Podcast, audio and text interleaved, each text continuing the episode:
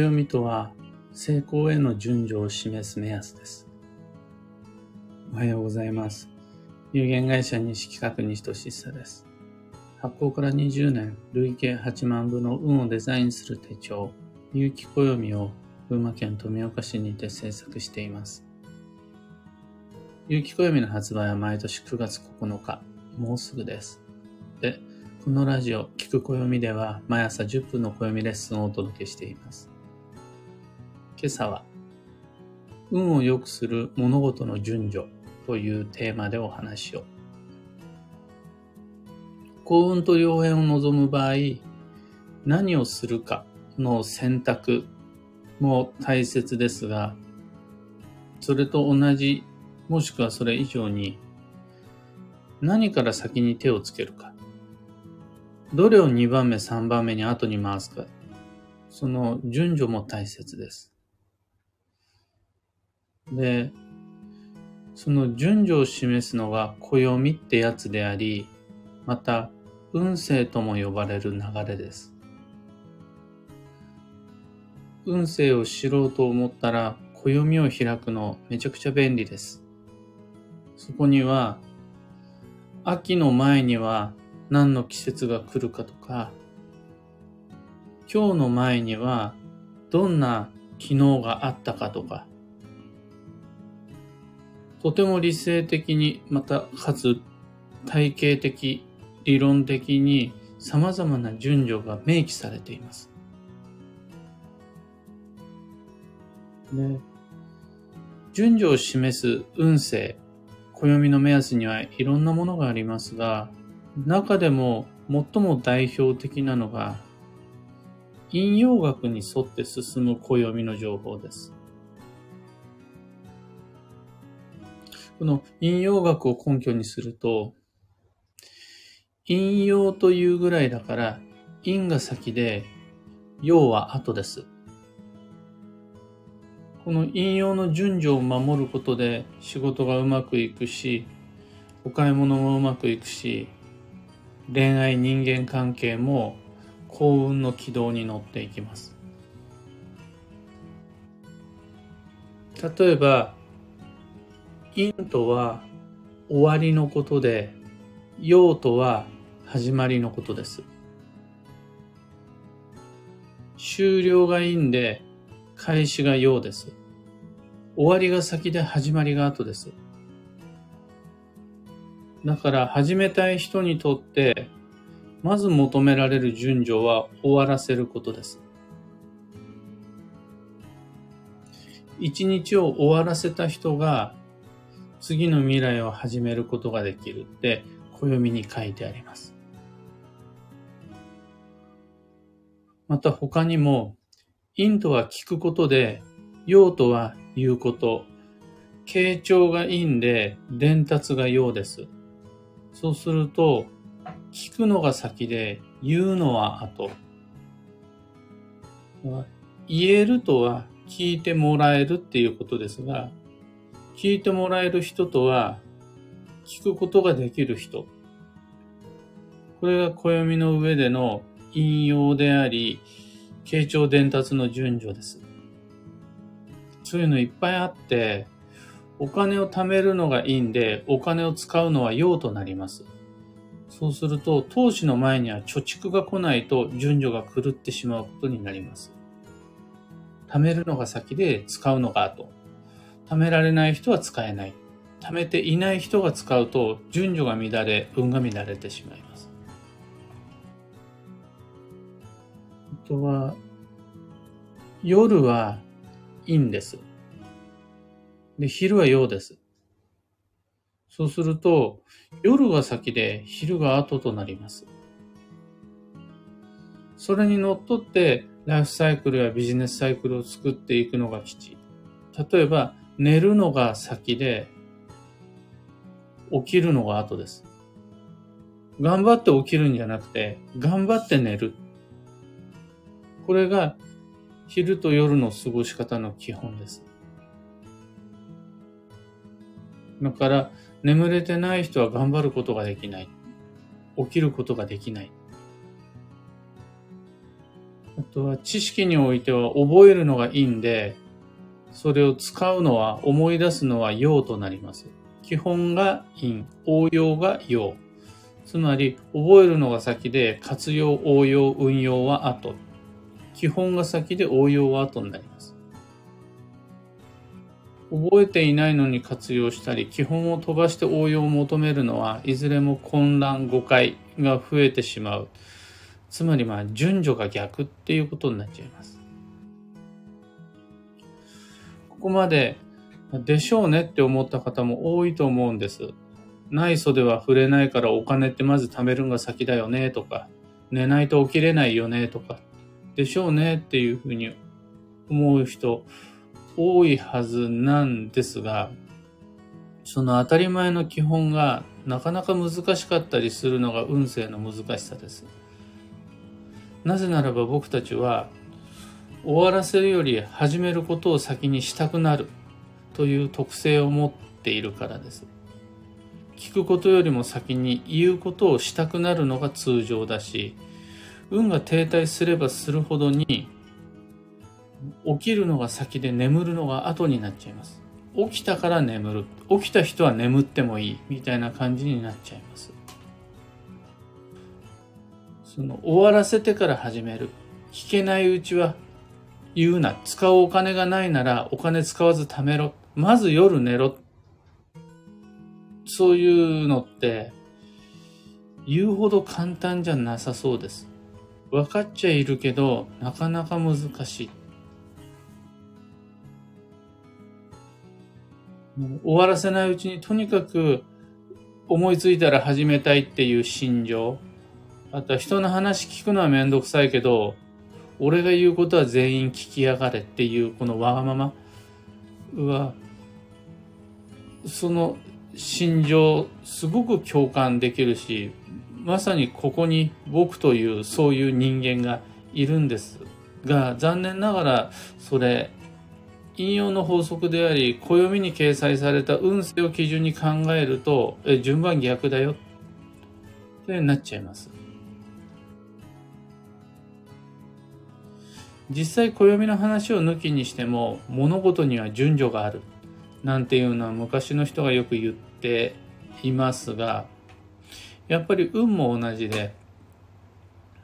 暦にも順序があり運にも順序がある。どっちを先にするのかどっちを後に回すのかを間違えてしまうと流れは乱れてしまう。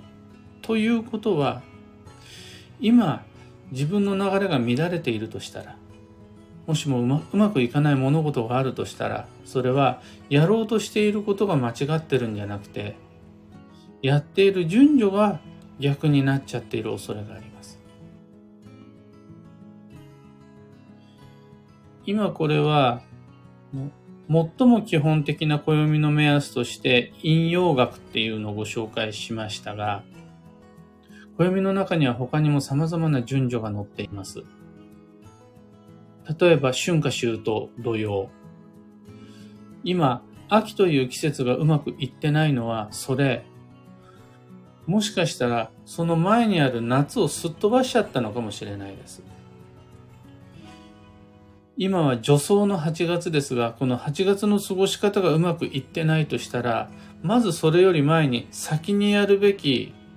超急速の7月や超繁忙の6月を抜かしてしまっているからかもしれないんです。ってことは、次何が来るのか、次の季節は何なのか、次の助走繁忙休息の流れはどれなのか、明日は何曜日で、来月は何月なのか、その点ではなくて流れの中で順序を把握し、1からステップを順に進み直すようにすればやることを変えるんじゃなくて順序を変えることで運は整っていくと考えられる。これがいわゆる運勢っていう暦の中で特徴的な順序の吉凶鑑定基準になります。繰り返しますが1から10まで物事のステップがあったら1から踏んでいくのが当たり前じゃん。って思うのは簡単で、実際のところは2345ってすっ飛ばしていきたいのが僕たちの心情、人情ってやつです。そこを踏まえて、もう一回ちゃんと1の次は2、2の次は3って、ステップを確認することができると、ただそれだけで、運の流れは整っていくから面白いです。今朝のお話はそんなところです。二つ告知にお付き合いください。まず、有機暦2024の使い始めの儀式に関して。発売日は9月9日とまだ少し先なんですが、先行予約限定セットにて暦ご注文くださった方にはもうすでに全員に発送済み。もうみんな先行予約で買ってくれた人は全員手元に有機暦が届いているはずなんです。そうすると、その有機暦をここからここから動かし始める、運用し始めるのタイミングとして、9月の3日の日曜日朝6時から僕だったらどうしているのかをインスタグラムとツイッターにて同時配信します。とは言っても、お勉強会ではないからそんな理屈をご紹介するっていうより、まずここがポイントだよみたいな。あの、西とシスはこういうふうに、じゃあカバーをどうかけますよとかね。最初にやることは実際は折り目をつけることだったり、シールを貼ったりすることなんですけど、そういうのよろしければご一緒に朝活していきましょう。この朝活っていうところはポイントです。いつもだったら夕方とか夜にやるところを日曜日の朝6時からご一緒に朝活お誘いしています。次に開運ドリルワークショップ2024に関して、翌年の行動計画を前年度中に練っておきましょう。行動計画を練るためにはまず目標設定が大切ですよ。じゃあ何のためにどんな年にしたいのかを有機暦2024を開きながら一緒に考えていきましょうというのが毎年恒例の開運ドリルワークショップっていうイベントです。先行予約限定セットをご注文の方はそちらにチラシを同封させてあります。その同封のチラシの中に限定 URL が書いてあるので、そちらからお申し込みいただくと少し安くなります。ほんのわずかな値引きなんですが、ぜひとも先行予約ご利用いただいた方にはそちらからお申し込みいただきたくて、なので、ブログからではなく、チラシからお申し込みをお待ちしています。お知らせはそんなところにして、さて今日という一日は、2023年8月21日火曜日、一粒万倍日。繁忙の9月まで残り9日間となりました。9月が忙しくなるような予定を今、助走の8月中に入れましょうっていうのが、その助走の過ごし方の基本なんですが、別に9月に限らずとも、今8月は下半期の最初の1ヶ月になるわけです。この下半期を充実させるために、10月、11月、12月などの予定を組み立てるのも、この8月、残り期間の重要な過ごし方になります。今日の幸運のレシピは、いなり寿司。海苔巻きよりいなり寿司。あと、握り寿司よりお稲荷さん。その、あれがいいです。お稲荷さんだから油揚げ。油揚げの中に酢飯を詰めていくっていうのを今日っぽいレシピになります。最後に今日のキーワードは、変容、時の流れと共に進む。その心は、壁にぶつかった時、無理してよじ登るんじゃなくて、その場で一時待機をしましょう。こう、変に気合入れて迂回していくんでもなく、なんか別の道を探すんでもなく、一回一時停止。で、時間が解決してくれることをはしょって、飛ばして短縮しちゃおうとしない方がいいです。なんならその場で一晩二晩立ち止まったままでもその中で進んでいく目には見えない運があるので焦りは禁物です以上迷った時の目安としてご参考までにところで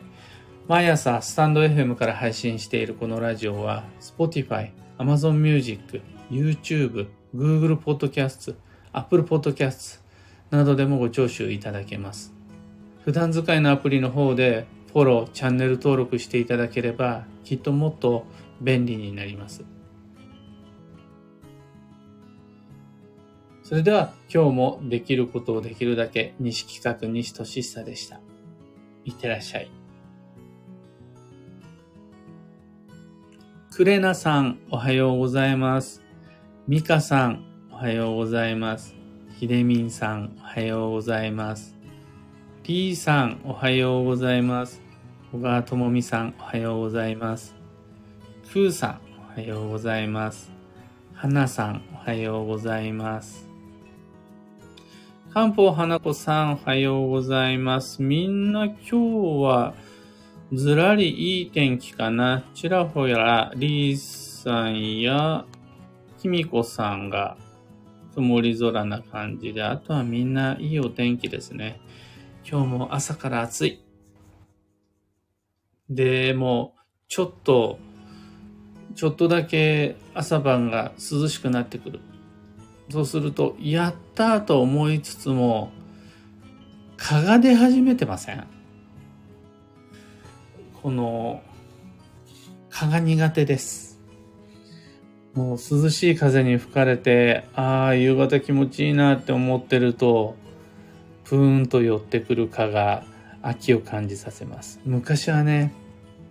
夏といえば蚊だったんですけど、今は秋といえば蚊になってきましたね。夏が暑すぎて。バンドさん、タカさん、ロミさん、キーボードさん、アトラジオさん、マーキさん、キミコさん、ユウさん、スタッカートさん、お豆さん、みんなみんなおはようございます。女装の8月も、のんびり過ごすんでいいよなんて言ってたら、あっという間に残り9日間となってしまいました。次に気づいた時にはもう、あ、繁忙の9月だってなっちゃうんでしょうね。で、9月が始まると今度は、あ、もう中でも特に重要なお彼岸だってなって。さらに気づいた時にはもう休息の10月に入っちゃってて。休息の10月が始まるということはもうその後に10月の土曜が控えていて。土曜が終わって、それこそあの、ハロウィンのバタバタが落ち着く頃には鳥の市の11月ですよ。11月ってなったらもういよいよ12月の年末進行に向けていろいろな準備が必要になってきて、12月ってなったら師走でしょ年末年始バタバタ過ごしていたら今度はもう新春の1月だ。1月が終わったら豆まきしてすぐ節分で明けましておめでとうございます。2024年が始まっちゃって、2024年が始まったら今度はその年最高に運が動くタイミングが4月だから、あっという間に2024年度の最重要期間を迎えることになっちゃうわけです。まあもう本当に時の流れは早くって。それでも、まあ一個一個積み重ねていくしかないんで、今から来年の4月のことばっかり心配せずに、まずはこの女女装の8月中に、本年度、下半期を充実させる行動計画とスケジューリング、じっくり練っていきましょう。ひでみんさん、9月3日の朝活は2024暦だけ用意しておけば大丈夫ですか？とのこと。おっしゃる通り、なんなら筆記用具もいらないくらいです。で、そんなに1時間も2時間もやる予定全然なくって、まずここからみんな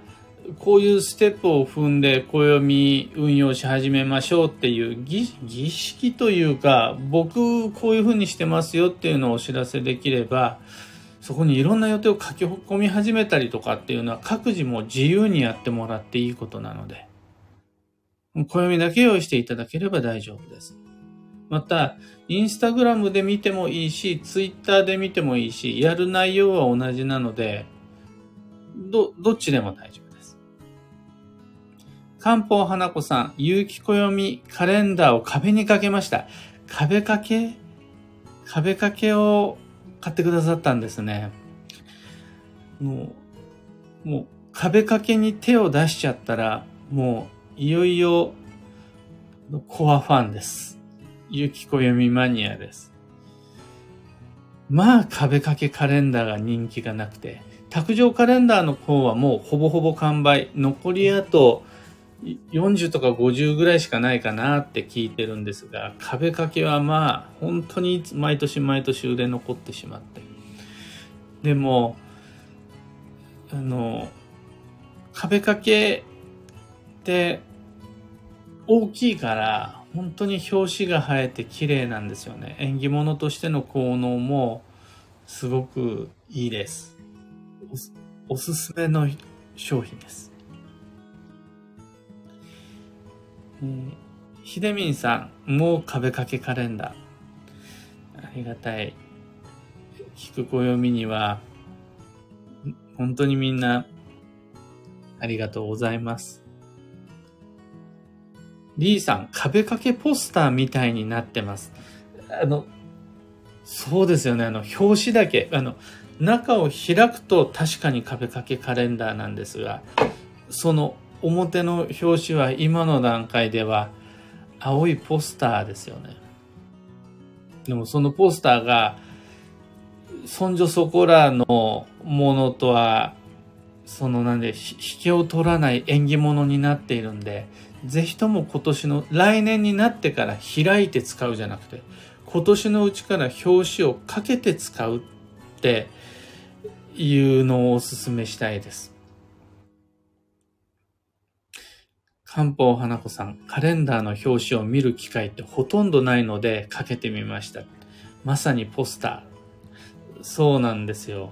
一回中を使い始めちゃうと、表紙に戻ってくることはほとんどないから、でも、暦っていつも9月9日発売だから、少なくとも来年を迎えるまでの3ヶ月間以上は壁にかけておくことができたり、卓上だったらテーブルに置いておくことができるんですよね。ましてや有機暦そのものってもう9月からどんどんどんどん使い始めていくべきものなので、そうすると、あの、今、今が一番表紙を楽しむ。表紙の縁起の効能を確かめる良い機会になります。というわけで今日もマイペースに運をデザインして参りましょう。僕も行って参ります。